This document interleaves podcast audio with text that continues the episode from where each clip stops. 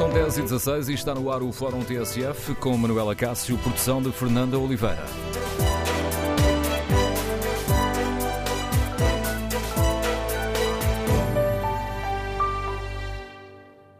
Bom dia, no Fórum TSF queremos ouvir a sua opinião sobre as medidas anunciadas ontem por António Costa durante a entrevista à TVI.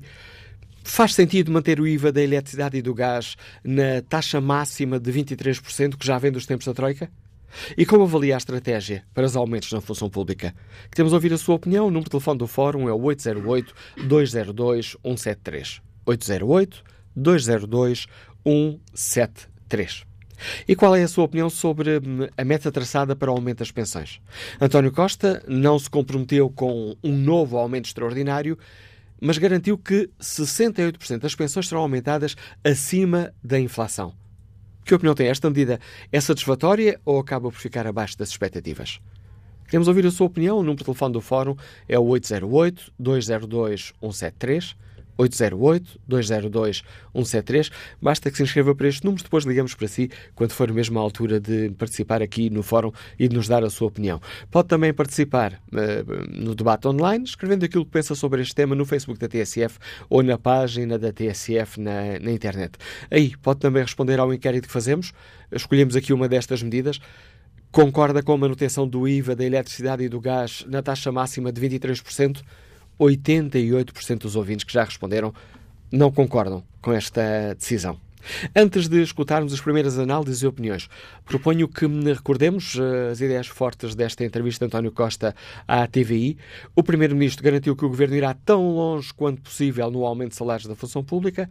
Há aqui duas alternativas em cima da mesa. Um aumento de 5 euros para todos ou de 35 euros para quem recebe menos. A escolha ainda não está feita.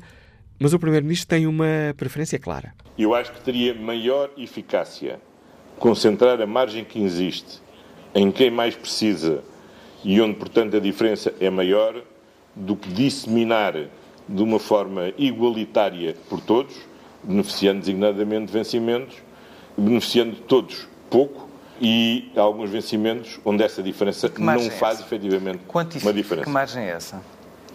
É uma margem que tem vindo a ser trabalhada com os sindicatos, está no, é objeto de negociação e iremos prosseguir essa negociação. Quanto a esta questão, o Jornal Notícias eh, fez as contas e concluiu que estamos a falar uh, de um aumento da despesa de 50 milhões de euros uh, por ano para conseguir estes aumentos na função pública. As pensões foram outro tema em destaque, com António Costa a não assumir um novo aumento extraordinário, mas a garantir que a maioria dos reformados terá um aumento acima da inflação de 0,5%. Pela primeira vez vamos ter dois anos consecutivos com a atualização de pensões. E, portanto, quando discutimos se vamos ou não vamos ter um novo aumento extraordinário, é preciso ter em conta que não estamos na mesma situação em que estávamos há dois anos atrás, porque estamos, pelo contrário, pela primeira vez numa situação em que por dois anos consecutivos todas as pensões sobem e 68% sobem mesmo acima da inflação, portanto, com ganhos reais do poder de compra. E, portanto, é uma matéria que ainda está em negociação mas que é preciso enquadrar essa negociação na realidade nova que estamos a viver, felizmente é muito melhor do que aquela que tínhamos há dois anos atrás. Desta entrevista à TV, destaco ainda a recusa em descer o IVA da eletricidade e do gás, que está à taxa máxima de 23%. A medida custaria 500 milhões e o Governo não tem margem para perder essa verba. Nós temos sempre que fazer escolhas em matéria de orçamento. Se me disser assim, bom, não melhora em nada o abono de família, não melhora em nada as pensões, não melhora em nada a carga fiscal sobre o trabalho. Bom, aí se calhar temos margem para essa medida. Mas devemos fazer isso ou devemos fazer outro tipo de medidas e outro tipo de mix? É sempre esse grau de combinação que nós temos que ter. Nós estamos a trabalhar com os nossos parceiros para que a fatura energética, mais uma vez, possa diminuir. Mas não necessariamente sobre essa via, que não creio que no equilíbrio que queremos ter em matéria de orçamento, possa ser suportável. O Primeiro-Ministro foi mais longe mal explicar eh, a escolha de manter o IVA nos valores eh, que já vêm do tempo da Troika. A medida do IVA, calculamos que teria esse impacto de 500 milhões de euros, o que não me parece de todo em todo confortável, mas há outras formas mais saudáveis que julgamos serem possíveis e nas quais temos estado a trabalhar para reduzir a fatura energética. Um dos grandes problemas que o país tem é o chamado déficit tarifário que são cerca de 3 mil milhões de, de, de euros. Ora, esse déficit tarifário tem uma implicação indireta na fatura de eletricidade que todos nós pagamos. Portanto, se nós conseguirmos reduzir mais o déficit tarifário, o país diminui os seus encargos e, simultaneamente, isso pode se repercutir de alguma forma na diminuição da nossa fatura de eletricidade. António Costa garantiu ainda que o passo único nos transportes públicos vai mesmo avançar nas áreas metropolitanas de Lisboa e do Porto e disse ainda que a atualização do indexante de apoio social vai aumentar o valor mínimo definido para a existência social, o que significa que mais famílias ficarão isentas de pagar IRS. Recordadas estas linhas fortes da entrevista de António Costa à TVI, vamos eh, à análise. Bom dia, Paulo Baldaia. Bom Paulo dia, Baldaia é o comentador político nacional da TSF. Uma primeira avaliação a esta, esta entrevista de António Costa e estas medidas que têm a ver com, com a vida de cada um de nós. Bom, é é uma entrevista que eh, vem depois de uma entrevista já de Catarina Martins, de, de Jerónimo de Sousa, nas jornadas parlamentares, ser também dito aquilo que o PCP queria para, para este orçamento, e é, portanto, o, o Primeiro-Ministro, que é também líder do PS, eh, a deixar claro quais são as balizas do, do Governo Socialista na negociação que está a fazer com os seus parceiros à, à esquerda. É um António Costa muito seguro de si e do valor eleitoral que tem, eh, porque tudo aquilo que, que ele está a dizer e que está, de certa maneira, a afrontar as vontades dos seus parceiros à esquerda, que vão aprovar o orçamento, eh, mesmo não estando lá todas as bandeiras que PCP e o, e o Bloco de Esquerda eh, pretendiam que estivessem no Orçamento de Estado, eh, é um Primeiro-Ministro muito seguro de que o orçamento vai ser aprovado, ponto um, e de que, sendo aprovado, mesmo sem muitas das coisas que queria o Bloco de Esquerda eh, e o PCP, eh, o Partido Socialista, que, que é quem está no governo, efetivamente, eh, e não pretende estar de outra maneira, não é? Ao contrário, é a primeira vez que, que António Costa diz isso de forma clara. Muito se especulou sobre o que pode vir a acontecer no, no pós-eleições de 2019, que é um- uma maioria PS, Bloco de Esquerda, poder haver um governo de coligação. Eh, António Costa vem aqui deixar claro que não pretende eh, fazer eh, esse, dar esse passo em frente para um casamento e, portanto, o namoro vai continuar numa lógica de parceria no, no, no Parlamento, mas não para avançar muito mais do que, do que isso. Ou seja, quando António Costa diz o entendimento que temos dá para ser amigos, não para casar, faz a leitura, não haverá governo a dois ou a três se o PS não tiver maioria absoluta. Pois, é- parece-me evidente. Ele diz isso de forma muito clara, porque diz que a convergência, aliás, cita o próprio Jerónimo de Sousa para dizer, para eh, demonstrar a impossibilidade de haver um governo eh, bipartido ou tripartido eh, no pós-eleições de 2019. Aliás, um argumento que lhe pode servir para ele pedir o tal reforço de votos no Partido Socialista, mas que vai funcionar também ao contrário, porque todas estas bandeiras que o Bloco de Esquerda e o PCP eh, estão eh, a agitar, querendo colocar no orçamento de 2019, é um paradoxo, mas a mim parece-me que tem toda a lógica política, é de que é melhor para o PCP e para o Bloco que essas, neste orçamento, neste último, não, nos anteriores era importante que o Bloco e o PCP demonstrassem a sua força junto do governo e, o que é e as bandeiras que lá conseguiram colocar, como o aumento extraordinário de pensões, eh, eh, várias matérias que eu estou-me a lembrar dessa que foi uma muito significativa no, no- no orçamento que está em vigor agora, eh, para o PCP e o Bloco mostrarem que tinham força junto do governo socialista. Agora funciona ao contrário. Tudo aquilo que o Bloco e o PCP disserem que querem no orçamento e António Costa não aceitar, vai servir de bandeira eleitoral, porque o PCP e o Bloco de Esquerda vão poder dizer aos eleitores votem em nós, porque se tivermos mais força, isto que agora não foi aprovado, como descida do IVA na eletricidade, aumento eh, extraordinário das pensões, eh, aumento real da função pública para toda a gente, eh, contagem do tempo total para os professores, tudo isso são bandeiras que o Bloco de Esquerda e o PCP vão levar para a campanha eleitoral dizendo nós queríamos que isto estivesse no orçamento, com o governo do Partido Socialista não foi possível, se derem mais força ao PCP e ao Bloco de Esquerda, nós vamos conseguir aquilo que agora não conseguimos, conseguiremos na próxima legislatura.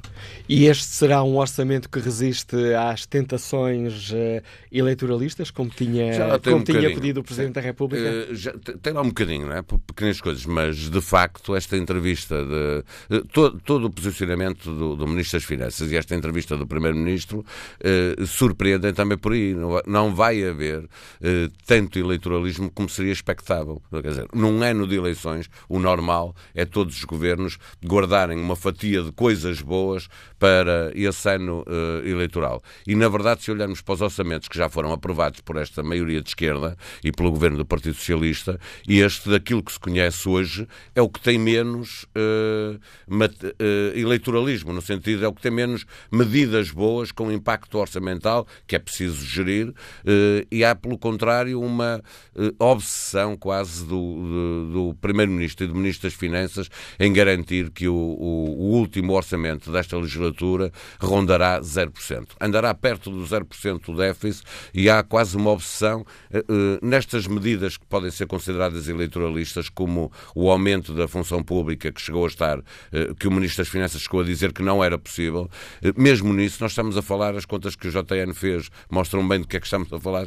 são 50 milhões de euros, portanto são, são eu percebo que o Primeiro-Ministro diz e acho que faz sentido, que é, se é tão pouco dinheiro, então mais vale distribuí-lo por quem ganha pouco do que estar a distribuir, do que estar a dar um euro e meio a quem já ganha 3 mil ou 4 mil euros, fazer um aumento superior para quem ganha menos, para quem tem e, e, há vencimentos baixos na função pública. Não, não, não é toda a gente que tem bons vencimentos só porque está na função pública. E, portanto, são 50 milhões para distribuir por quem ganha menos, sendo que há muita gente a ganhar pouco dinheiro na função pública. Sendo que nesta matéria concreta há um, um recuo, uma mudança de caminho de António Costa, que eh, tinha dito recentemente que em vez de aumentar os ordenados na função pública, para além daquelas correções, subidas de carreira, uh, preferia contratar novos funcionários. Mudou de ideias? Uh, mudou, de, mas mudou de ideias, mas é, como vemos pelas contas que estão feitas, uh, é um paliativo. Mudou de ideias só para.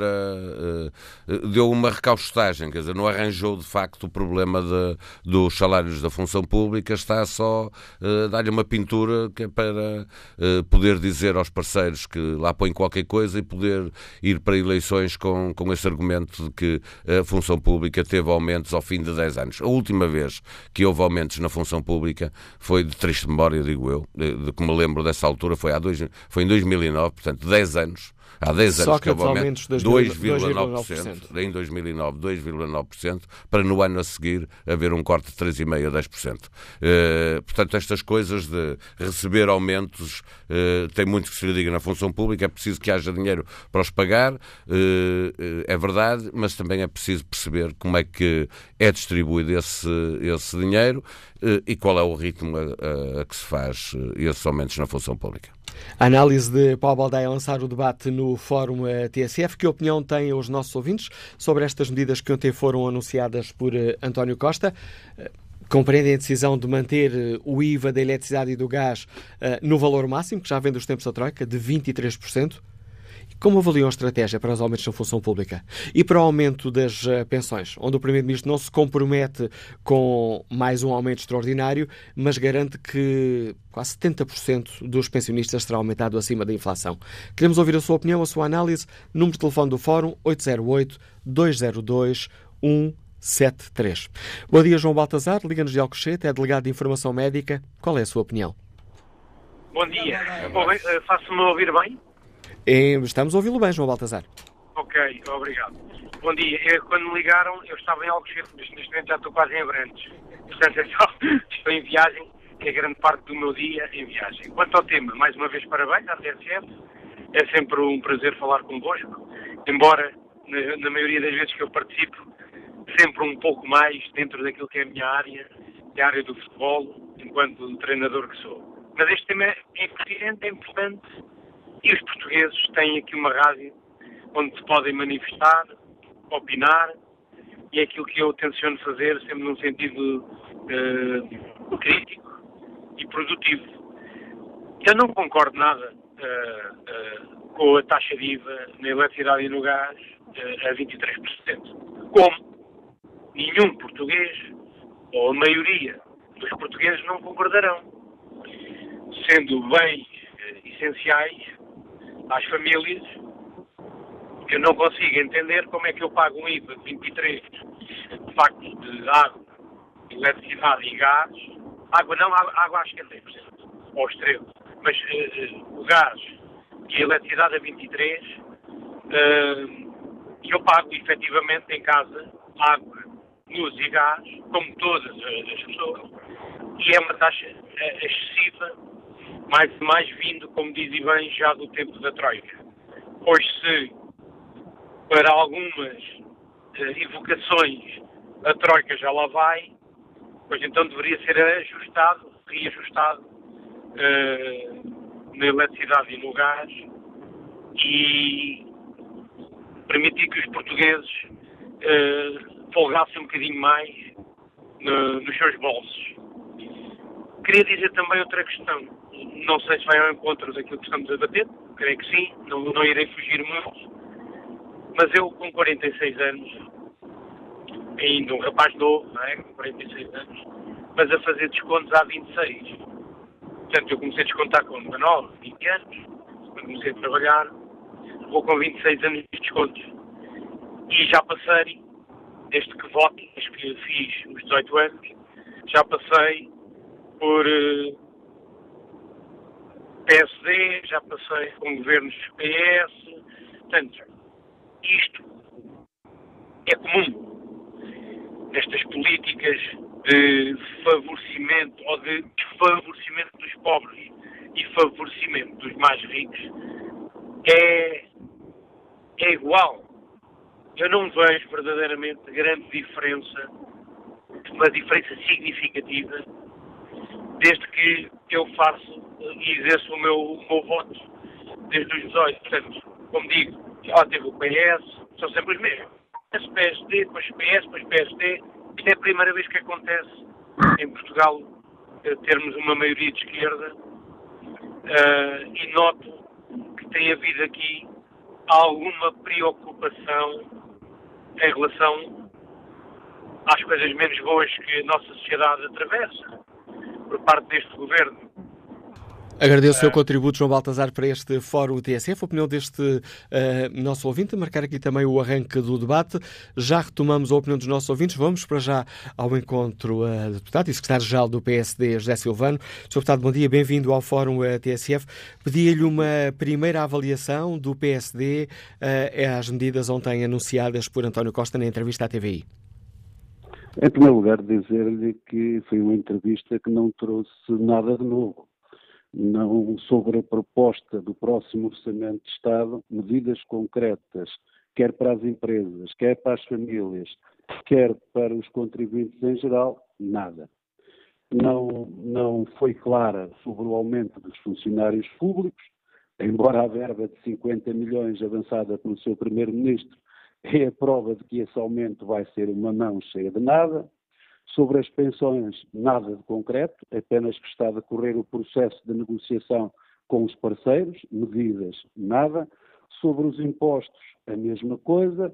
A única ideia concreta daquela entrevista, e esta temos que o afirmar, foi que a coligação com o PCP e o Bloco e os Verdes era para manter nada de novo no pensamento do Primeiro-Ministro, mas esta foi uma proposta concreta. Em nosso entendimento, foi mais uma oportunidade perdida para que pudesse explicar aos portugueses em geral quais são as propostas do Orçamento de Estado. E acho que também ficou demonstrado nesta entrevista que, afinal, o milagre económico defendido e propagado por este governo não é de maneira a poder satisfazer nem as reivindicações dos professores, nem o aumento, do, a diminuição dos impostos das empresas, nem o aumento sequer da qualidade de vida das famílias, o que quer dizer que a propaganda é diferente da realidade. O, uh, que avaliação faz o PSD da medida anunciada ontem pelo uh, Primeiro-Ministro de que o IVA da eletricidade e do gás se vai manter nos 23%? Tínhamos ouvido durante o fim de semana, nomeadamente na entrevista um, de Catarina Martins à TSF e ao Diário Notícias, que o Bloco de Esquerda um, estava a negociar essa questão com o Governo.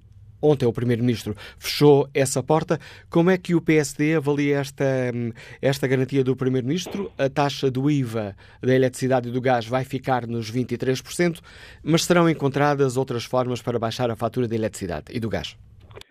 O importante para o PSD é que a fatura da eletricidade diminua. Agora, o PSD sempre foi um partido responsável nestas matérias e não tem, neste momento, em seu poder, os números, nem, nem os valores, nem os dados económicos que o Governo e o seu Primeiro-Ministro têm para poder afirmar se pode ou não pode baixar o IVA. Nós só, uh, só tomaremos uma decisão, como, di, como diremos sempre, com responsabilidade e, portanto, não sabemos os números, não sabendo os dados económicos, não nos podemos comprometer com descida nenhuma.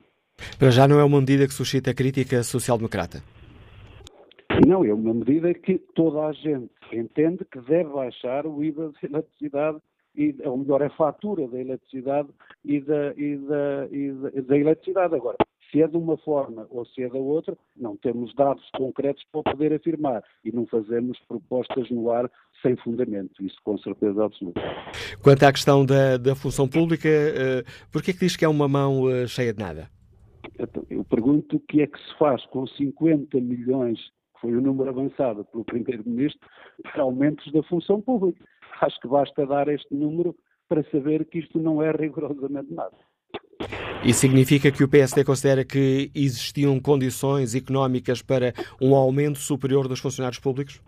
O PSD, sobre isso, na altura em que conhecer a proposta do Orçamento de Estado em termos concretos, vai ou não apresentar propostas concretas nessa matéria. Não se pronuncia à distância. É, eu coloquei a questão, como se pronunciou pelo facto deste aumento de 50 milhões ser uma mão cheia de nada, portanto, partir do princípio que se é uma mão cheia de nada, o PSD considera que seria preciso dar uma mão cheia de qualquer coisa. A mão não é cheia de nada, basta o, o, o valor do número, que é ridículo. Quer dizer, como é que quer aumentar os funcionários públicos com 50 milhões de euros? Isto, isto é uma coisa que é para enganar, não é para cumprir. Uma outra medida que estamos aqui a avaliar no Fórum TSF de uma forma mais, uh, mais destacada, a questão das uh, pensões. Confrontado com uh, a pergunta se haveria ou não um novo aumento extraordinário, como aconteceu, o Primeiro-Ministro não se comprometeu com esse, com esse aumento extraordinário, aliás, deixou a ideia de que não haverá esse aumento extraordinário, mas salientou que 98% das pensões serão atualizadas e 68% das pensões serão aumentadas acima do valor da inflação. Com os dados que temos disponíveis, esta medida para o PSD é satisfatória ou fica aquém das expectativas? O PSD sempre afirmou que só se pronuncia sobre medidas concretas conhecendo os valores disponíveis em termos orçamentais, orçamentais de receitas e despesas. O PSD não fala sobre nenhuma medida concreta, sem ser na altura da apresentação da proposta de orçamento, muito menos desconhecendo as receitas e as despesas com que se apresentam esses números, até porque são generalidades e são números concretos. Portanto, não faz, neste momento, nenhuma apreciação em concreto sobre essa matéria. Fala já na altura própria da discussão da proposta de orçamento. Sr. Sajal, olhando para, de uma forma mais global para aquilo que ontem foi dito pelo Primeiro-Ministro uh, e com estes dados que temos uh, em cima da mesa, nomeadamente quanto a esta questão do IVA da eletricidade e do gás, que é importante uh, para, para, as contas, para a economia das famílias, quanto à questão dos aumentos da função pública, também quanto a esta questão das pensões, ficou ainda a garantia do Primeiro-Ministro que, tendo em conta o aumento indexante de apoio social, por sua vez vai aumentar aquele valor mínimo de existência social, haverá menos portugueses eh, a pagar IRS, mais famílias isentas de IRS. Tendo também um outro dado que mexe com a nossa vida, uh, o facto de ir uh, ter mesmo luz verde para avançar aquele passo único nas áreas metropolitanas de Lisboa e no Porto. Com estes dados em cima da mesa, com que expectativa é que o PSD olha para o próximo Orçamento de Estado? O PSD olha para o próximo Orçamento de Estado com a expectativa de, para nós, era importante que as empresas tivessem elas próprias, sim, alguns, alguns descontos nos impostos para poderem criar mais emprego e produzir mais. Isso é que era importante.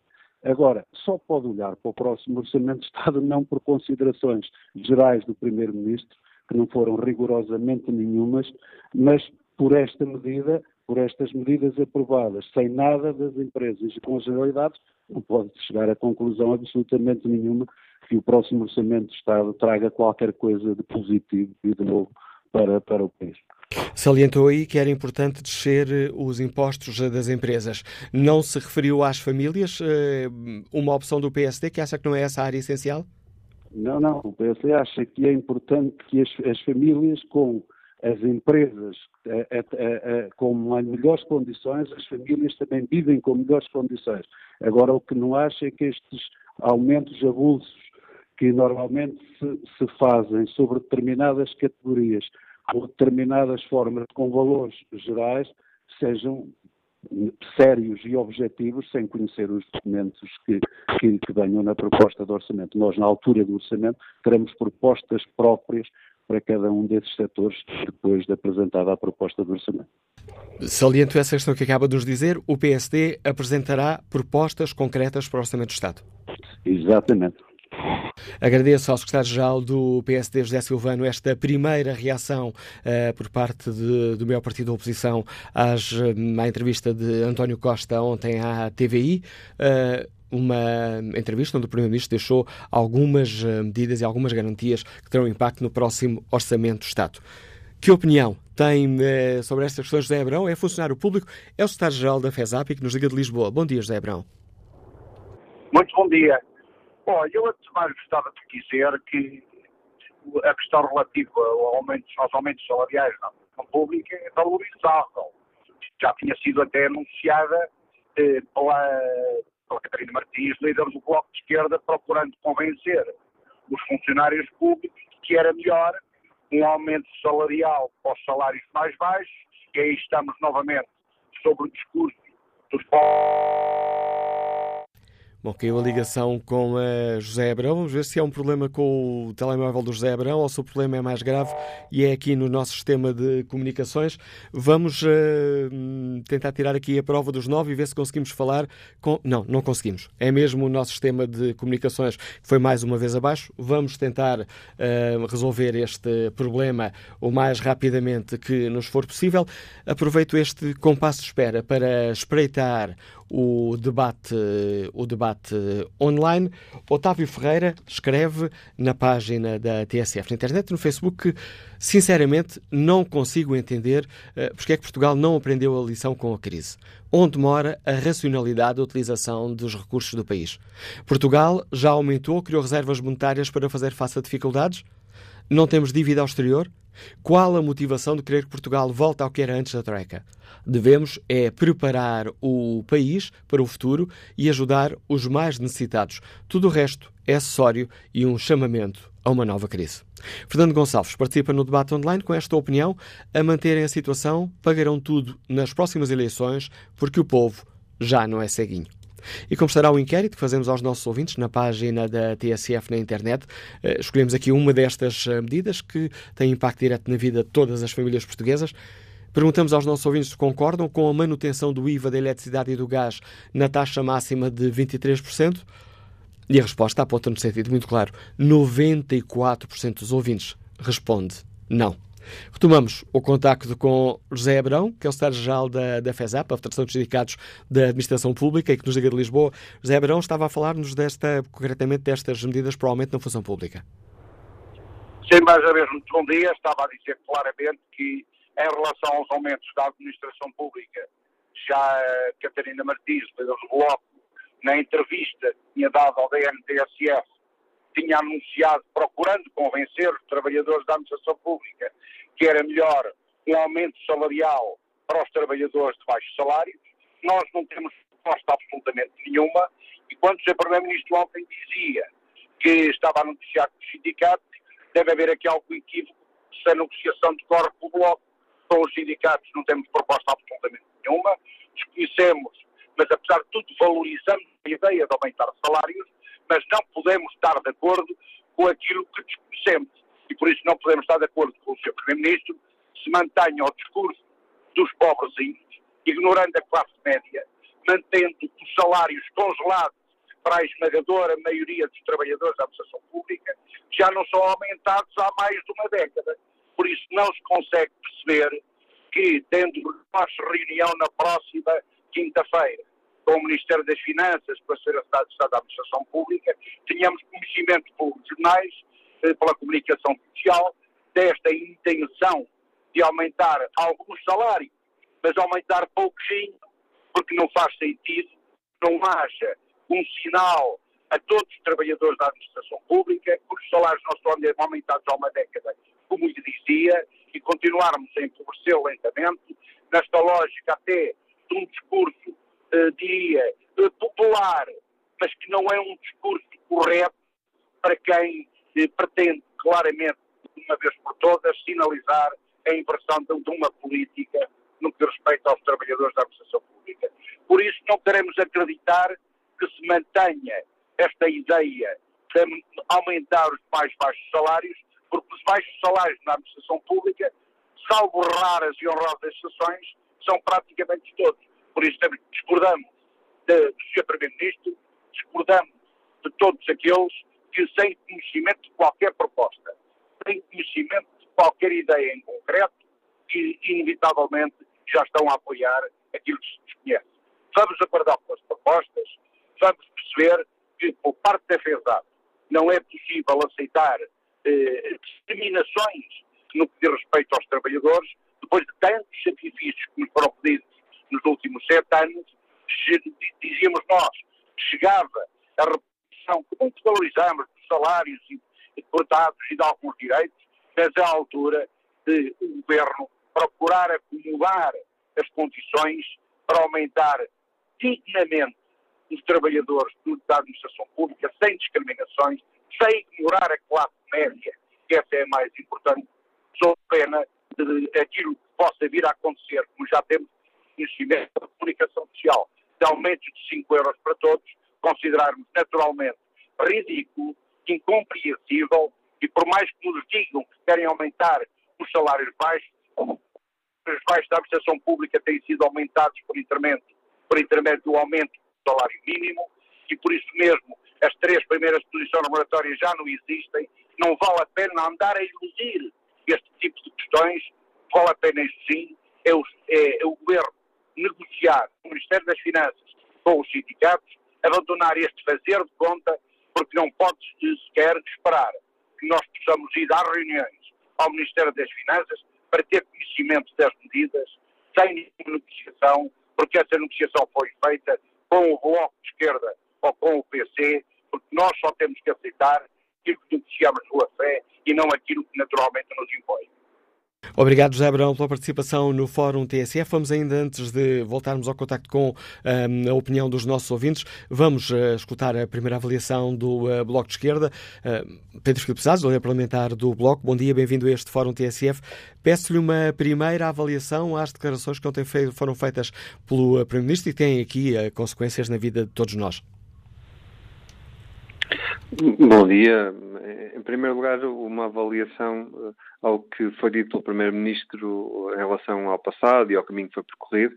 E nota-se, e eu creio que esse é um ponto a registar, que foram relevadas como positivas muitas mudanças que foram adquiridas ao longo deste caminho, como, por exemplo, a revisão dos escalões de IRS, e muitas que decorreram também dos acordos à esquerda, particularmente com o Bloco de Esquerda, entenda-se, por exemplo, o aumento do salário mínimo, a tarifa social de energia, que tem neste momento eh, quase um milhão de famílias que abrange e que permite acesso a um bem essencial como a energia a custos mais reduzidos. Ora, estes exemplos mostram como uh, a governação está influenciada positivamente à esquerda e que uh, sempre que se deram passos positivos uh, ao longo destes três anos, agora o governo, apesar de algumas reticências iniciais, agora vem dizer que eles foram de facto positivos e que valeram a pena.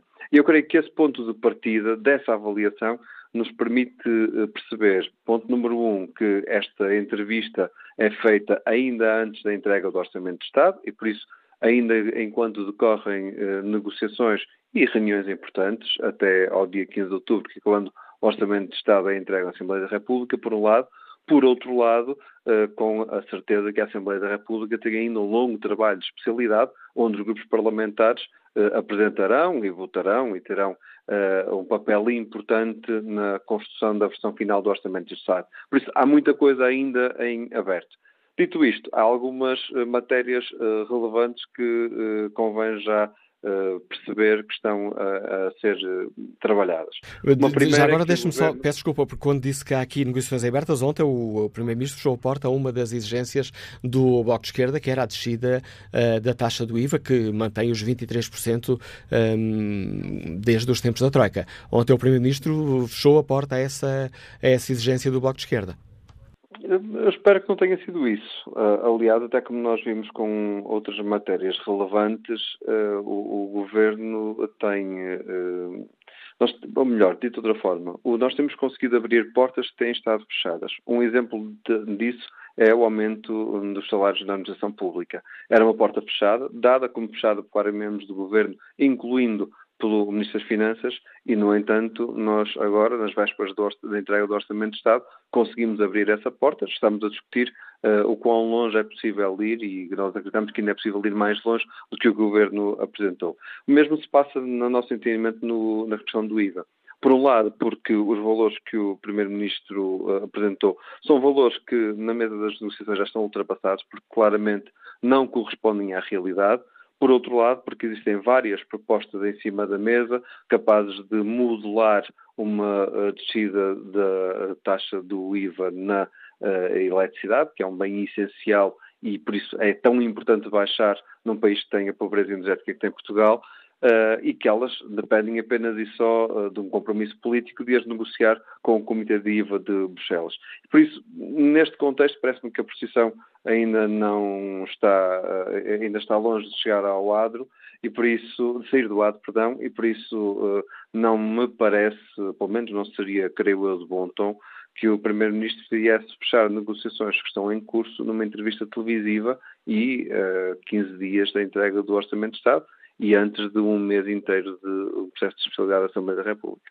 Já percebemos que o Bloco irá insistir nesta questão do IVA. Uh, pareceu-me, corrija-me se eu tiver escutado mal, mas pareceu-me que o Sr. Deputado disse que o Primeiro-Ministro uh, fez contas erradas, avançou com valores que já não correspondem à realidade, nomeadamente quando disse que uh, isto custaria 500 milhões.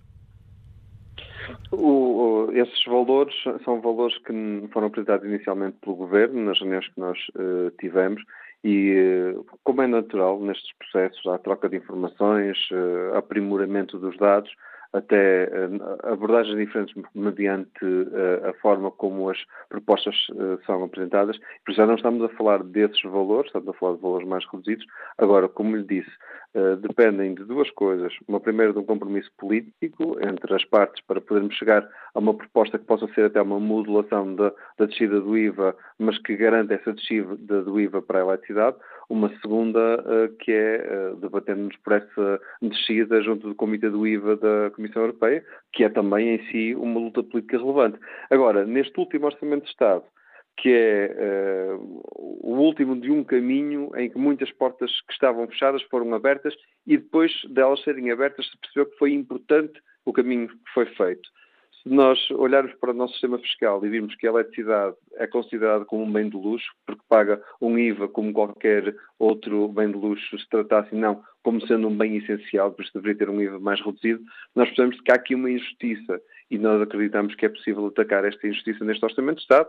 E por isso, como disse, uh, esperemos que não tenhamos visto ontem o Primeiro-Ministro fechar em praça pública negociações que ainda estão em curso e estão uh, longe do, do, processo final da, da, aprovação do Orçamento de Estado. Já ultrapassei aqui o tempo que tinha destinado ao Fórum TSF, mas um, não resisto a fazer-lhe uma pergunta, pedir uma resposta tão sintética quanto possível.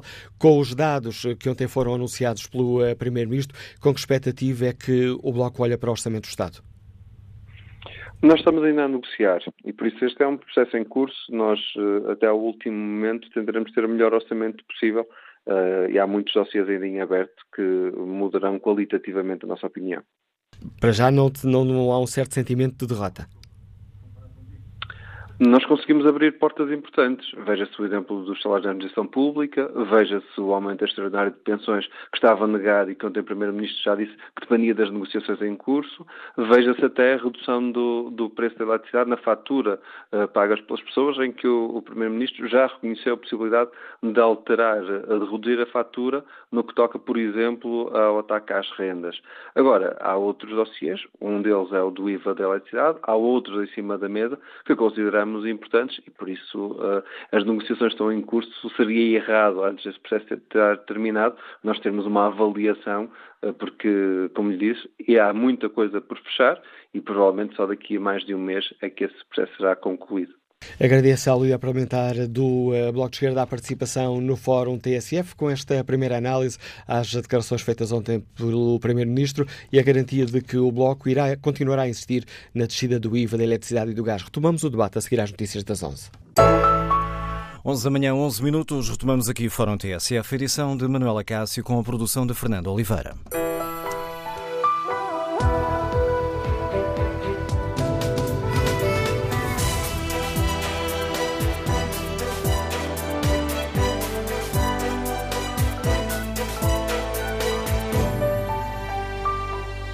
Retomamos o debate onde apresentamos aos nossos ouvintes. Concordam com as eh, medidas que ontem foram anunciadas eh, pelo Primeiro-Ministro durante a entrevista à TVI. Concretamente, faz sentido o IVA da eletricidade e do gás ficar na taxa máxima de 23%, que já vem dos tempos da Troika? É esta a pergunta que está no inquérito que fazemos aos nossos ouvintes na página da TSF na internet e 95% dos ouvintes que já responderam respondem não. Queremos ainda saber como é que os nossos ouvintes avaliam a estratégia para os aumentos na função pública e qual é a opinião sobre a meta para o aumento das pensões. É satisfatório ou acaba por ficar abaixo das uh, expectativas? Rodrigo Lobo é diretor comercial, Liga-nos do Porto. Bom dia, bem-vindo ao Fórum TSF. Qual é a sua opinião? Muito bom dia uh, a todos, bom dia ao Fórum. Eu, antes de mais nada, estar à vontade, eu não pertenço a qualquer partido, nem nunca fui filiado e espero ser a minha vida. Eh, eu acho que a entrevista de ontem do, Primeiro-Ministro, acho que a entrevista de ontem do Primeiro-Ministro é uma mão, não, duas mãos cheias de nada. Uh, basta fazer, puxar o fio um bocadinho atrás. As pessoas devem se recordar que quando o Sr. Sr. Primeiro-Ministro, juntamente com o Sr. José Sócrates, deixou o país na miséria, entregues ao estrangeiro, depois de quatro anos de sacrifícios, em que todos sofremos com uma, uma crise que ele nos deixou, em que mas como ele fez, teve que fazer o que fez, e é mais até para nos penalizando, para pagar as dívidas que os senhores governos anteriores deixou, o Sr. José Costa e o Sr. José, José, José Sócrates e o Sr. Costa. Eu lembro-me de, antes das eleições, que o Sr. António Costa perdeu, ter prometido a toda a gente e mais alguém de que não ia subir os impostos e que ia dar tudo a toda a gente. Eu recordo que nos últimos anos, uh, a gasolina subiu 25% nos últimos 4 anos. O ISP, que é o Imposto sobre os Combustíveis, subiu só 42%. O ano, toda a gente sabe que o ano de 2007 foi o ano mais gravoso dos últimos 20 anos. Ora, as garantias que o Sr. Primeiro-Ministro deu ontem, para os subsídios, pensões, não sei o quê, alguém acredita nisto? Nós não nos lembramos do Sr. Primeiro-Ministro há tão pouco tempo ter dito na Assembleia da República que o Infarmed vinha para o Porto e disse assim, vou repetir pela quinta vez, o Infarmed vai para o Porto. Passados uns dias que já não diga. Portanto, alguém acredita nesse senhor? Eu, eu não acredito e eu acho mesmo, peço desculpa da minha sinceridade, eu acho que nem a mulher Dias eu acredito nele. Muito dia. Opinião de Rodrigo Lobo. Vamos agora eh, ao encontro do deputado João Oliveira, líder parlamentar do Partido Comunista Português, eh, que tem reunido as jornadas parlamentares. Bom dia, Sr. Deputado, bem-vindo ao Fórum TSF. Agradeço a disponibilidade para participar neste debate que hoje eh, aqui fazemos e pedir-lhe uma primeira avaliação às, à entrevista do Primeiro-Ministro e às medidas que ontem foram anunciadas e que têm impacto na nossa vida do dia a dia. Tem impacto na nossa vida do dia a dia. Bem, o conjunto de, de, medidas que ontem foram abordadas naquela entrevista correspondem a questões que têm sido discutidas no, no âmbito do exame comum do orçamento para, para 2019, naturalmente com maior destaque para aquelas três questões que foram que têm sido, digamos assim, em que se tem centrado a, a apreciação da, da, entrevista, nomeadamente as questões do aumento dos salários na função pública, do aumento das pensões e também as questões relacionadas com o IVA da eletricidade e do gás. Um, isso são três questões que têm sido abordadas, em particular eh, ao longo dos últimos orçamentos do Estado, elas têm sido trazidas à discussão pelo PCP Em relação aos salários da administração pública, eh, apesar de nós termos insistido nessa questão, o Governo recusou sempre essa possibilidade e agora há uma alteração na, na, posição do governo que já admite essa solução. Nós consideramos que isso é uma alteração de posição que é positiva, eh, em particular para os trabalhadores da administração pública, mas em geral também para quem eh, beneficia do, do, de serviços públicos de qualidade, porque naturalmente isso é uma medida que tem que ser considerada dessa forma. O aumento de salários na função pública não é apenas uma medida de justiça para os trabalhadores da administração pública que têm já quase 9 anos, de, de, quase 10 anos de congelamento salarial, mas é também uma medida indispensável para a melhoria da qualidade do funcionamento dos serviços públicos e é nessa perspectiva que ela devia ser considerada para todos os trabalhadores da administração pública, sem distinção um, em relação a quem dela beneficia. Mas a, me, a das pensões. Deixe-me só aprofundar, deixe só aprofundar esta questão, esta questão aqui do, do, do, dos aumentos. Uh, as metas anunciadas pelo Primeiro-Ministro satisfazem o PCP? Satisfazem o PCP?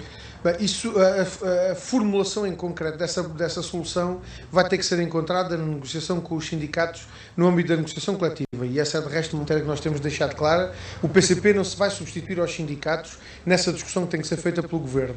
É, é verdade que as matérias do orçamento são decididas na Assembleia da República, mas há uma exceção que é essa a matéria salarial na administração pública tem que resultar da decisão um, do governo no âmbito da negociação coletiva com os sindicatos e, portanto, nós não nos vamos substituir a isso. Se é mais ou menos o aumento salarial, se é em função do valor ou de uma porcentagem, isso tem que resultar da negociação uh, com os sindicatos. Da parte do PCP, aquilo que nós entendemos é que deve haver aumento, esse aumento salarial para que não haja quatro anos desta legislatura a somarem-se aos já anteriores cinco anos de congelamento salarial e que isso deve ser encarado como uma medida de valorização uh, dos trabalhadores e dos serviços públicos e que, portanto, devia ser considerada uh, em geral para todos os trabalhadores sem fazer uh, distinções entre quem tem e quem não tem aumentos salariais.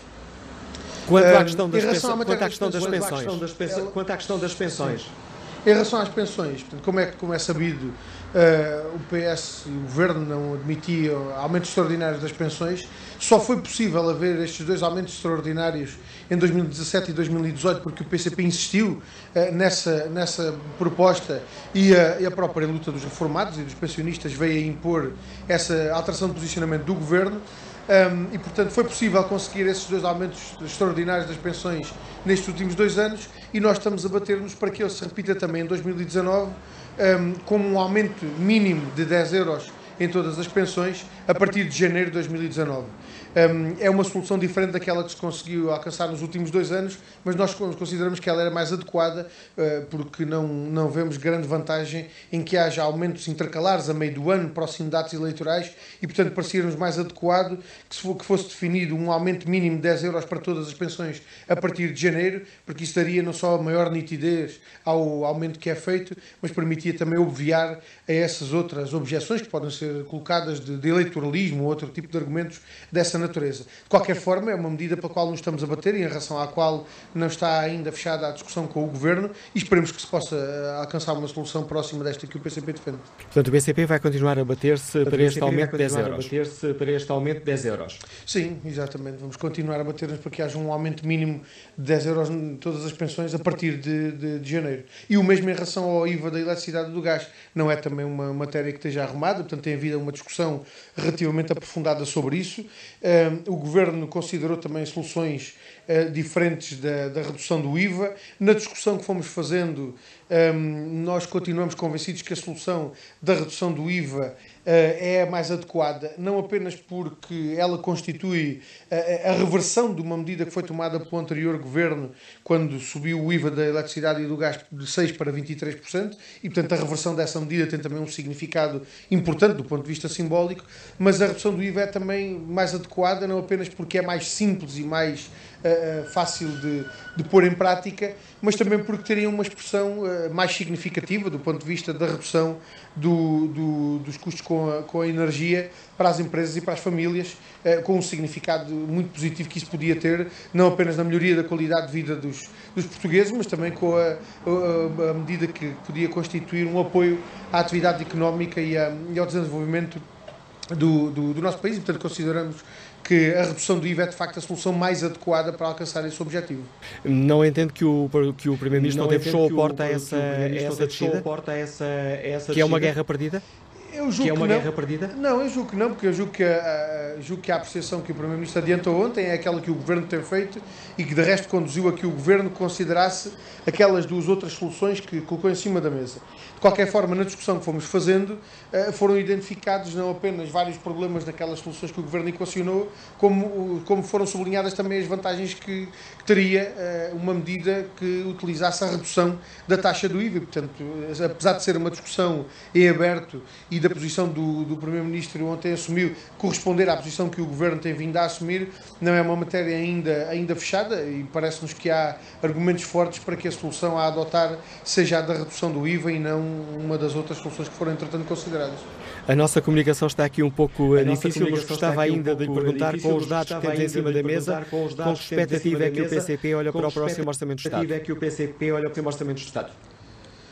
Nós olhamos para este Orçamento do Estado com a mesma perspectiva com que temos encarado os anteriores Portanto, não há a partida orçamentos aprovados e rejeitados. A apreciação que faremos do orçamento será feita em função da proposta que for apresentada no dia 15 de outubro.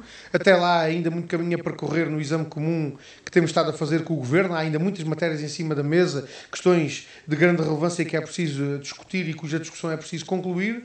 Veremos qual é a conclusão que é feita por parte do Governo com a proposta de orçamento que apresentar e, em função dessa proposta, faremos a nossa avaliação relativamente ao nosso posicionamento no Orçamento do Estado, mas eu diria que não há alteração uh, de monta relativamente àquilo que aconteceu nos outros anos. Tem havido até uma discussão mais, mais aprofundada e mais atempada do que aconteceu uh, no passado. Veremos qual é o resultado dessa discussão e que proposta de orçamento é que o Governo leva à Assembleia da República para que nos possamos posicionar perante ela. Agradeço ao líder parlamentar do Partido Comunista Português, João Oliveira, a disponibilidade para participar no Fórum TSF, apesar de estarem a decorrer as jornadas parlamentares do Partido Comunista Português. Fica aqui também uma primeira avaliação do PCP, com essa garantia. O PCP um, um, continuará a lutar uh, por uma descida do IVA no gás e eletricidade, que está no valor máximo, 23%, desde os tempos da Troika. Retomamos a opinião dos nossos ouvintes. Espreito aqui um, o debate online online, Secundino Santos escreve que melhor do que dar ou aumentar isto e aquilo seria repor todos os impostos de antes da Troika. Muito melhor do que dar é não tirar todos nós uh, sofremos, uh, um, sofremos na pele os impostos uh, nas pensões, na eletricidade, gás e outros bens essenciais. Repuseram o IVA da restauração, que era um caso de emergência nacional. Um, os desgraçados de grande parte dos reformados continuam a ser penalizados com o IRS elevado. Eu não quero que me deem, agradeço. É que não me tirem. Os ouvintes podem participar ou escrevendo aquilo que pensam no Facebook da TSF ou na página da TSF na internet ou participar de viva voz. Tem à disposição, durante todo o período do fórum, o número de telefone 808-202-173. Vamos escutar agora a opinião de Ana Pinto, comerciante que está em Viseu. Bom dia. Bom dia. Bom dia. Bom dia, Ana Pinto. Estamos a ouvi-la. Olha, estou a falar sobre a eletricidade, porque eu sou uma mulher com 59 anos e, e só recebo 200 e tal euros de, de, de falecido do meu marido e a gente paga uma luz de grande quantidades e não, se descesse para 6% era bem melhor. Obrigado, Ana Pinto. Rodrigo Silva, gestor, está em Lisboa. Bem-vindo ao Fórum. Que opinião tem? Olá, bom dia, Manela Cássio. Bom dia ao Fórum. Bom, eh, eu queria, naturalmente, sobre a questão do Fórum, dizer aquilo que me parece uma constatação de facto. Em relação àquilo que foi entrevista ontem do Primeiro-Ministro, trata-se, na minha opinião, de um exercício de ilusionismo que António Costa já nos vem habituando, naturalmente, infelizmente.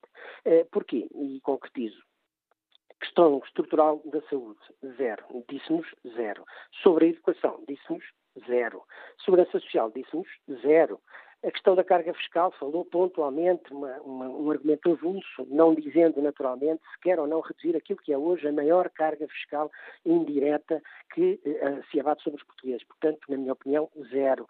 A questão das famílias, vão continuar a ser penalizadas e principalmente a classe média, que, ao que parece, e o discurso de António Costa foi naturalmente um reforço disso mesmo, vai ser continuar a ser o parente pobre na uh, sociedade portuguesa. Portanto, fico com a expectativa naturalmente baixa, não poderia ter alta também em relação àquilo que tem sido a conduta de António Costa, que tem vivido muito de, de fé diversa nos últimos casos, mas aquilo que me preocupa mais é uh, uh, o facto de estarmos perante uma crise de seriedade. E quando digo uma crise de seriedade, também quero concretizar. Eu ontem fiquei estupefacto. O António Costa, o primeiro-ministro de Portugal, disse com um sorriso na cara que a dívida tem vindo a descer de forma sustentável. Não sou eu que digo, foi ele que disse ontem. E isso é perfeitamente falso. E falso porquê? Porque em dezembro de 2015 tínhamos uma dívida pública de 231 mil milhões de euros. E hoje, com o Dr. António Costa, temos uma dívida pública de 250 mil milhões, ou seja, aumentou 30 mil milhões. E o problema é que o nosso Primeiro-Ministro diz com toda a naturalidade uma falsidade deste tamanho e com um sorriso na cara. Portanto, estamos aqui perante, e, aliás, há pouco tempo tivemos o caso do Infarmed, portanto, é uma pessoa inconstante, uma pessoa pouco séria e isto não, não nos faz antever um futuro naturalmente positivo para aquilo que é necessário para Portugal, que é estabilidade, seriedade e, acima de tudo, tratar a classe média e as empresas também, naturalmente, que são o motor da nossa economia, com respeito e de forma a que possamos garantir um futuro melhor. Portanto, trata-se de um exercício de ilusionismo e, acima de tudo, estamos a começar a, a verificar uma grande crise de seriedade, que é aquilo que o, o Primeiro-Ministro nos apresenta. Portanto, pouco concreto, com estas falsidades e, e, com uma irresponsabilidade no discurso, leviano, sem nada em concreto. Eh, há pouco dizia, não sei se foi o Paulo Baldaia ou, ou, ou outro comentador, com uma mão cheia de nada, vem-nos dizer que nos vai dar tudo. E isto é lamentável, temos um Primeiro-Ministro que a este nível é de facto um grande ilusionista. Queria agradecer ao Fórum a oportunidade, naturalmente, de me, de me ouvirem. Obrigado. Fica clara a sua opinião, Rodrigo Zufa. Agradeço a sua participação. Vamos agora ao encontro da deputada do CDSPP, Cecília Meireles. Sra. Deputada, bom dia, bem-vinda ao Fórum bom TSF. Peço-lhe uma primeira avaliação por parte do CDSPP às, às medidas eh, que ontem foram eh, anunciadas pelo Primeiro-Ministro durante a entrevista à TVI. Bom, bom dia. Eu, eu, antes de mais, eh, já estou habituada a que antes do orçamento apareçam sempre várias medidas. Normalmente eh, o Governo tenta apresentar algumas medidas simpáticas e populares e depois tenta também mandar alguns recados internos para o PCP e para o Bloco. E aquilo que eu tenho dito sempre é que não é possível avaliar um orçamento ou avaliar medidas sem conhecer a contrapartida. Ou seja, eu prefiro esperar para ver o documento no seu todo. E porquê? Porque às vezes vêm como contrapartidas destas medidas outras medidas que já são menos agradáveis e menos simpáticas. Foi o caso, por exemplo, do que aconteceu no IRS dos trabalhadores independentes do ano passado, que foi agravado, ou foi o caso do que aconteceu já que há mais tempo com a criação da sobretaxa da gasolina.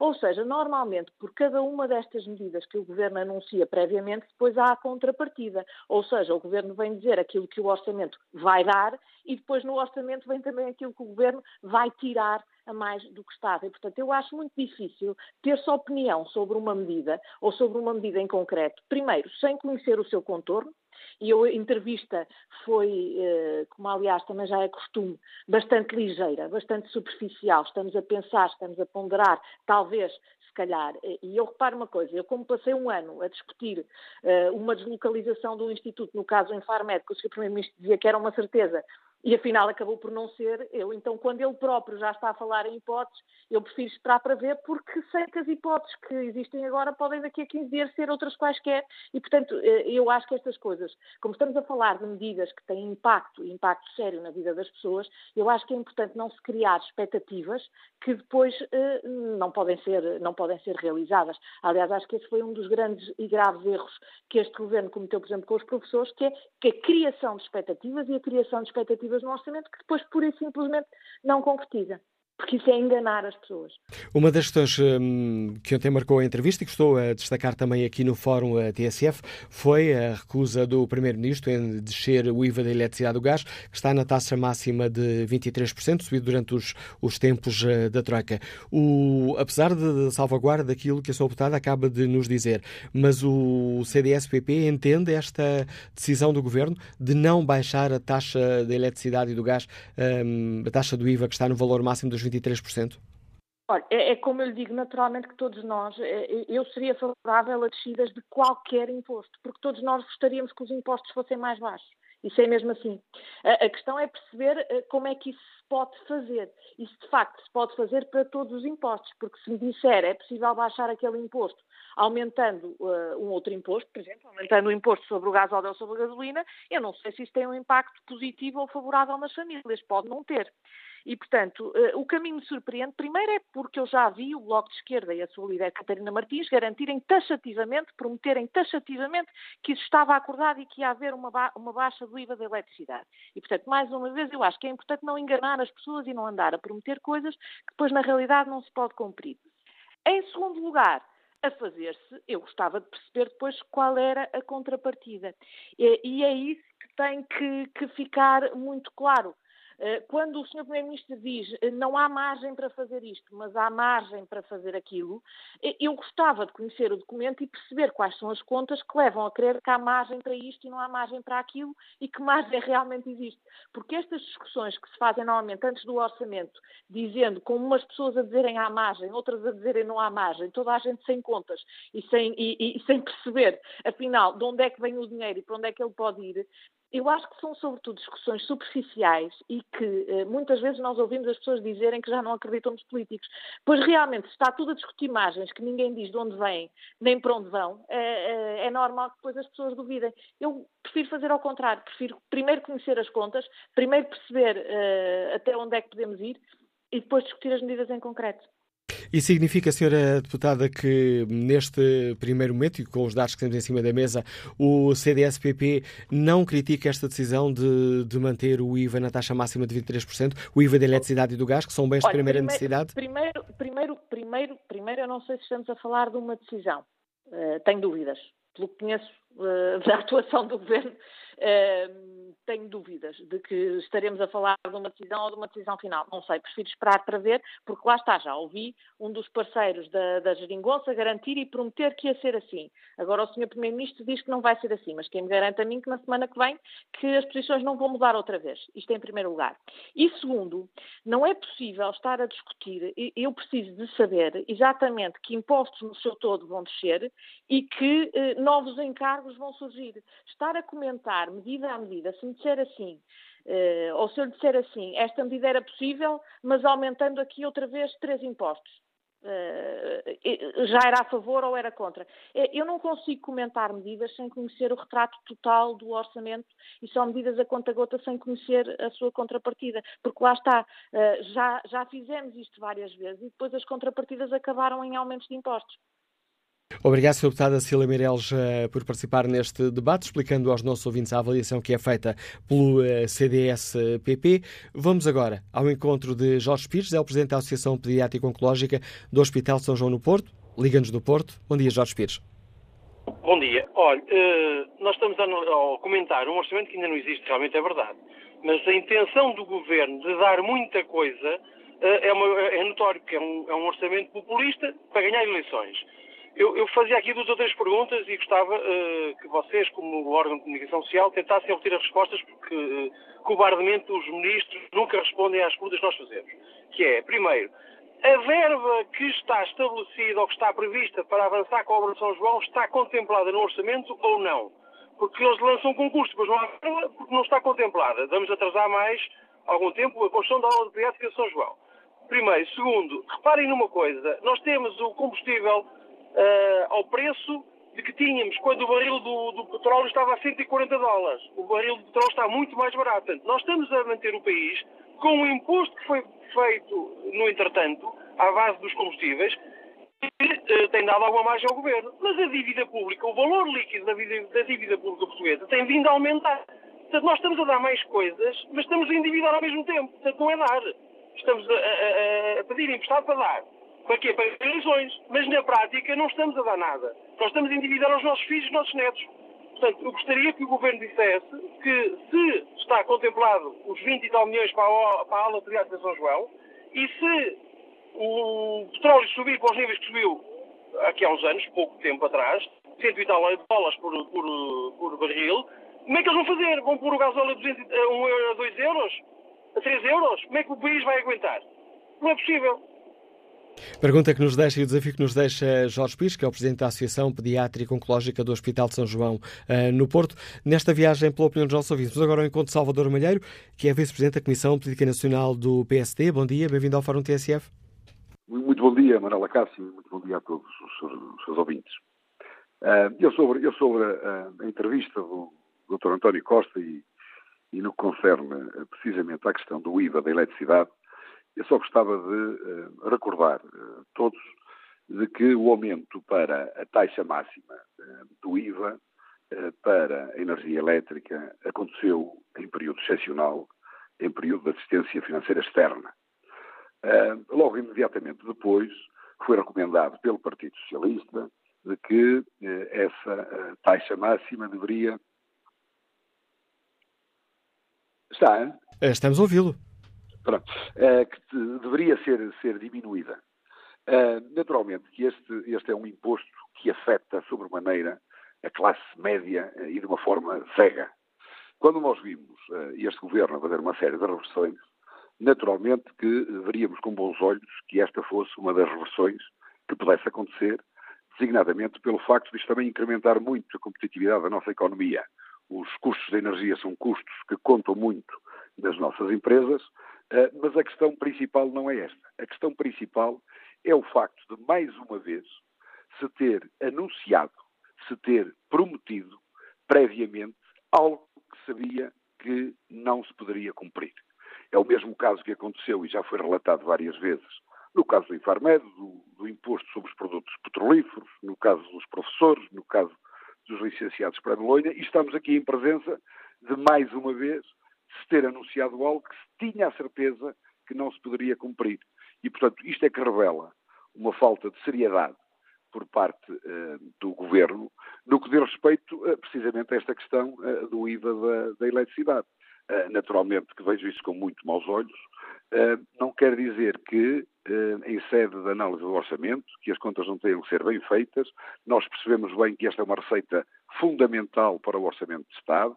Estaremos a falar de um valor que é ventilado na ordem dos 500 milhões de euros, mas uh, nós não temos essas contas feitas.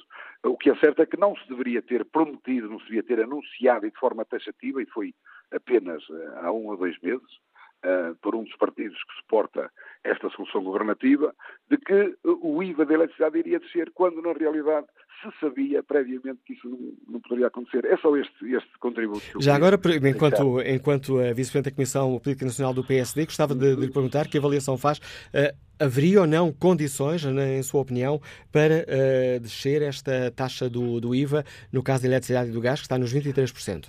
Repare, perante, perante o cenário que é apresentado a, todos os portugueses de que nós estaremos a viver uh, um período de uh, saúde financeira no que diz respeito às finanças públicas. Uh, aparentemente, poderia haver aqui uma, uma, margem para isso, mas aqui o que importa em termos energéticos seria aproveitar esta eventual folga para nós prepararmos uma verdadeira reforma estrutural em matéria de energia que visasse a descarbonização que visasse a democratização do setor energético, que tivesse como grande objetivo o facto de nós atingirmos aquelas que são as metas com que nós nos comprometemos em sede da União Europeia. Isso é que eu gostava de ver desde já neste orçamento e espero e tenho esperança que assim seja. Uh, naturalmente que nós temos que analisar a proposta de orçamento que há de ser apresentada no dia 15 de outubro, iremos analisar sobre factos concretos, não sobre especulações, e aí sim, naturalmente, iremos emitir a nossa opinião. Neste momento eh, é prematuro ser qualquer tipo de comentário, vamos aguardar pelo documento. Parece-me, e corrija-me se, se, a minha análise estiver errada, mas parece-me notar uma certa desintonia entre aquilo, que, entre aquilo que acaba de nos dizer e o que foi dito há pouco na abertura do, do Fórum TSF. Não, pelo, porque o, o secretário-geral do PSD, José Silvano, disse que o importante era a fatura descer. Somos responsáveis, não sabemos se há ou não margem para baixar o IVA. Eu estou a dizer, eu estou a dizer precisamente a mesma coisa. É que disse, aparentemente há margem para, para isso. Não é, precisa, não, não é exatamente digo, a mesma coisa. Não, o que eu digo é, e o, e o nosso secretário-geral também disse a mesma coisa, é, aparentemente com o cenário que é traçado, que é anunciado, que é divulgado, uh, por parte deste governo de que a situação financeira estaria uh, muito melhor do que há uns tempos atrás, isso poderia levar a que pensássemos que poderia haver margem mas se calhar a bota não bate certo com a perdigota. E, portanto, nós eh, sentimos que esta é uma receita absolutamente fundamental. Estamos a falar de 500 milhões de euros e sentimos que a necessidade extrema de ter eh, contas públicas corretas. O que eu digo é que tem que existir aqui seriedade na forma de fazer política. E o mais importante, e a grande mensagem que eu quero passar, é de que não se pode estar a prometer e a anunciar medidas que se sabe previamente que não podem ser cumpridas. Agradeço a sua participação no Fórum TSF, testemunho de Salvador eh, Malheiro, eh, que nos deu participar neste fórum, que é, eh, é Presidente da Câmara de Ovar, é o Vice-Presidente da Comissão Política Nacional, é um dos Vice-Presidentes da Comissão Política Nacional do PSD. Antes de irmos ao encontro de outros ouvintes com a opinião sobre este tema, vamos ao encontro de João Galamba, deputado do Partido Socialista. Sr. Deputado, bom dia, bem-vindo ao Fórum bom TSF. Dia com que expectativa, ou melhor, peço-lhe uma primeira avaliação àquilo que ontem foi anunciado uh, pelo uh, Primeiro-Ministro. O PS está solidário com, com as medidas anunciadas por António Costa?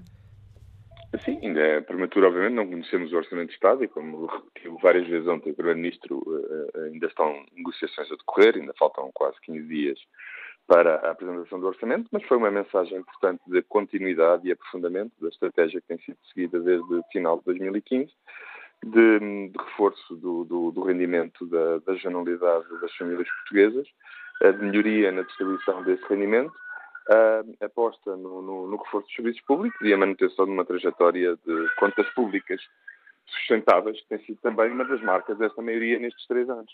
O Partido Socialista compreende esta decisão de não baixar o IVA da, da eletricidade, que é uma das, das poucas heranças que ainda nos restam do tempo de Troika? Compreendemos que uh, um orçamento é um exercício complexo e é necessário fazer escolhas. Uh, e não há dinheiro para tudo, como nunca houve uh, dinheiro para tudo. Mas, como disse há pouco, o orçamento ainda não foi apresentado e nestas matérias é sempre melhor aguardar pelo, pelo documento final, mas o Primeiro-Ministro parece ter dado a, indicação de que a descida de, de 23 para 13, que custava 500 milhões de euros, seria no quadro atual das negociações uma, difícil, uma medida difícil de, de, de, concretizar. Mas aguardemos pelo, pela apresentação do orçamento. Mas o importante é que se perceba que não há nem nunca houve. Portanto, aquela ideia de que, como a situação económica do país é boa, agora podemos tomar todas as medidas ao mesmo tempo. Isso não é assim. Não é assim aqui, não é assim em nenhum país. Ah, mas este governo e esta maioria têm sabido, ao longo dos sucessivos orçamentos, apresentar orçamentos que inequivocamente melhoram a condição de vida dos portugueses. E este será seguramente mais um. Mas não existe aqui isso. Aliás, isso foi solicitado há pouco uh, pelo nosso ouvinte Salvador Malheiro, que é vice-presidente da Comissão Política Nacional do PSD, de que o próprio Partido Socialista tinha de, defendido a necessidade de baixar esta taxa do IVA, que subiu para os 23%, que é a taxa máxima durante os tempos da Troika, e depois não fez esta reversão. Não, isso nunca foi um compromisso do Partido Socialista. Eh, não está no programa de governo, não estava no programa eleitoral e nunca foi um compromisso, nem nunca foi assumido que essa medida avançaria. Obviamente que eh, pode-se negociar no sentido de tentar criar espaço para medidas dessa natureza, mas nunca foi um compromisso eh, assumido pelo Partido Socialista e se não avançar não será seguramente uma quebra de uma promessa eleitoral como outros partidos fizeram no passado.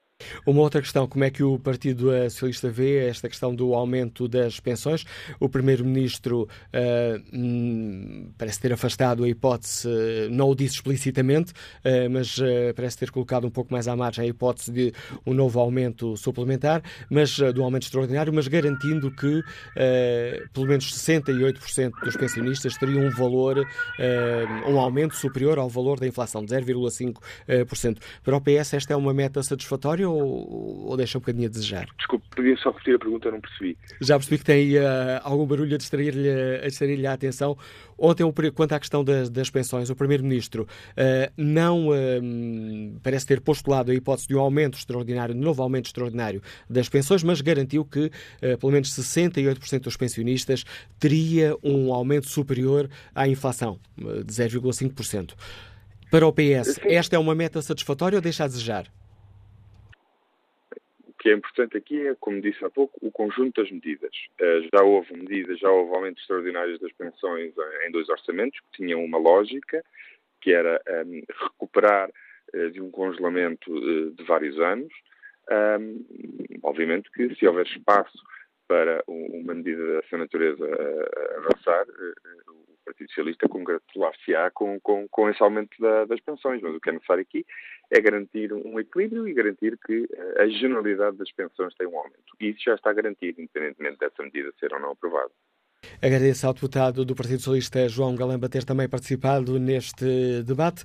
Vamos agora saber como é que o nosso ouvinte António Góes, que está reformado e que nos liga da Zambuja, olha para todas estas questões com as medidas que ontem foram eh, anunciadas pelo Primeiro-Ministro. Bom dia, António Góes. Bom dia, muito obrigado.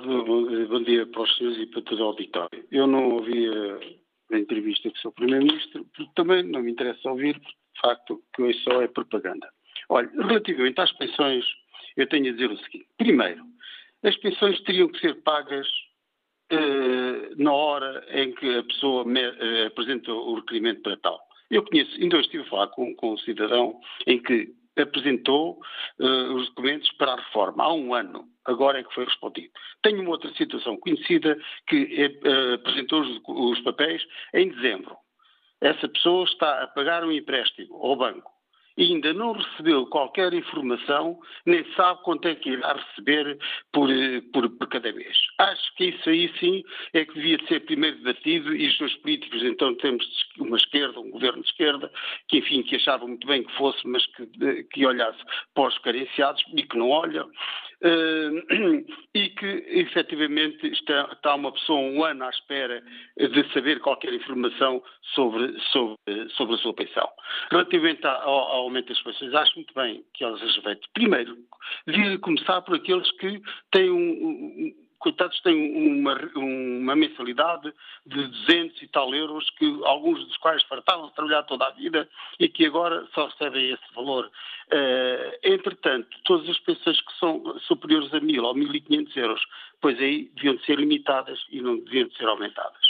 Uh, também não serve nada estar a aumentar as pensões quando aumentam outros impostos e quando não descem aquilo que é essencial, que é, sobretudo para os licenciados, que é água e eletricidade. Eh, que é o consumo de água e de eletricidade. Portanto, estamos, eh, preocuparam-se e fizeram uma grande publicidade sobre a, a diminuição do IVA dos restaurantes. Olha, eu almoço com alguma frequência no restaurante e não verifiquei que, o, que houvesse redução quando foi diminuído o IVA dos restaurantes não sei quem é que beneficiou. Diziam que os comerciantes, os comerciantes coitados não poderiam, ou os, os da restauração não, não, tinham uma diminuição muito, muito grande da clientela, mas não creio que a clientela não começou a ser mais, porque de facto os aumentos mantiveram-se. Quanto a, a, uh, aos salários. Eu acho muito bem que se aumente os salários, não é admissível que, de facto, que, que, que, a função pública tivesse a pagar menos que o ordenado nacional. Dizia há, há bem pouco tempo Arménio e Carlos que os salários, desculpa, salários iguais, ou trabalho igual, salário igual. Na função pública não se pratica isso. Eu já, disse, já falei algumas vezes aqui no fórum sobre isso. Uh, a função pública tem um, um, uma, um, desequilíbrio imenso na questão dos salários. Um funcionário que seja afeto ao Ministério da Justiça, ao Ministério das Finanças, tem, uh, alguns casos, ganham três vezes mais. Temos os médicos e os enfermeiros. O médico e o enfermeiro ganha três vezes menos do que um juiz, do que um, do que, do, do que um conservador e de outro, outros profissionais dentro desse, de, desses ministérios. E a responsabilidade é totalmente diferente. Um, enquanto médico, tem uma responsabilidade que, de facto, ele não pode falhar porque não há retorno. E, e, enquanto que os outros podem, pode haver contestação, pode haver oposição, pode haver tudo, neles não tem retorno. E a disponibilidade é diferente. Os médicos e os enfermeiros têm que uh, uh, trabalhar ao fim de semana e durante a noite. Portanto, eu creio que esta situação de, de, desta propaganda política que andamos a fazer não é nada de esquerda. O que está a haver é, de facto, uh, uma propaganda eleitoral. Muito obrigado, bom trabalho para todos. A opinião de António Góes, que opinião tem Pedro Rodrigues, técnico comercial que está em São Martinho do Porto. Bom dia. Olá, bom dia, bom dia ao Fórum. Um, eu gostaria, estou-me a ouvir bem. Em condições razoáveis, o que está com o sistema de alta voz, mas estamos a ouvi-lo em condições razoáveis. Ok, eh, eu gostaria apenas de, de perguntar aos, aos políticos uh, e aos votantes deste centro-esquerda e deste extrema-esquerda se recordam em 2013 o que andaram a dizer quando o governo de Passos Coelho foi obrigado a aumentar o IVA da, da eletricidade. Lembram-se? Andaram a ter cobras e lagartos. Agora tem uma ótima oportunidade, uma ótima oportunidade para o baixar. Os 500 milhões de, de agora necessários não eram necessários na altura. Chama-se ilusionistas, não é? Mentirosos etc. Uh, este, este, este, estes ilusionistas que estão no governo, nos últimos três anos, nada fizeram a não ser aumentar a dívida em 25 mil milhões. E governar com o dinheiro dos outros é muito bonito, qualquer um de nós o faria. Muito obrigado ao Fórum e bem-aja. A opinião de Pedro Rodrigues. Passo agora a palavra a João Santos, comerciante, está no Porto. Bom dia. Bom dia, João Santos. Esta ligação parece uh, ter uh, caído. Alice Meira, empresária, Liga da Pova. Bom dia. Bom dia, bom dia a todos uh, do Fórum da TS, TST. Muito bom dia.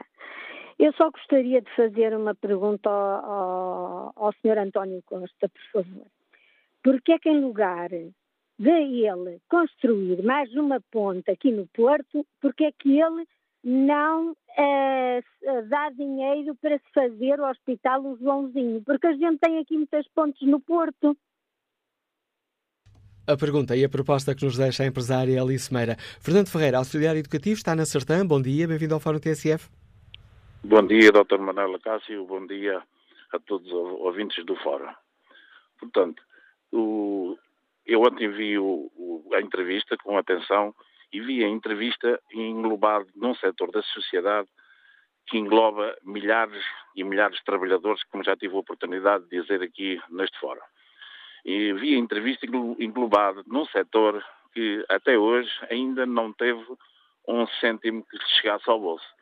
E como eu, porque se fosse só eu, claro, não, não estaria aqui a falar. Somos milhares e milhares de trabalhadores. E devo-lhe dizer que, em relação a isso, aquilo que nos toca, mais propriamente, gostei do que ouvi. Eu fui eh, dirigente sindical durante muitos anos da função pública. E é normal que, pelo Distrito de Castelo Branco, e tenho contacto de muitos trabalhadores dos diversos conselhos aqui à volta, com, com os quais eu contatei e trabalhei. Hoje de manhã fiz uma pequena ronda por eles e perguntei o que é que, o que, é que acharam. E, e, de facto, a sua ideia não, não variou da minha. Os pobres costuma-se dizer que ficam contentes com pouco e, e gostaram do, do que ouviram.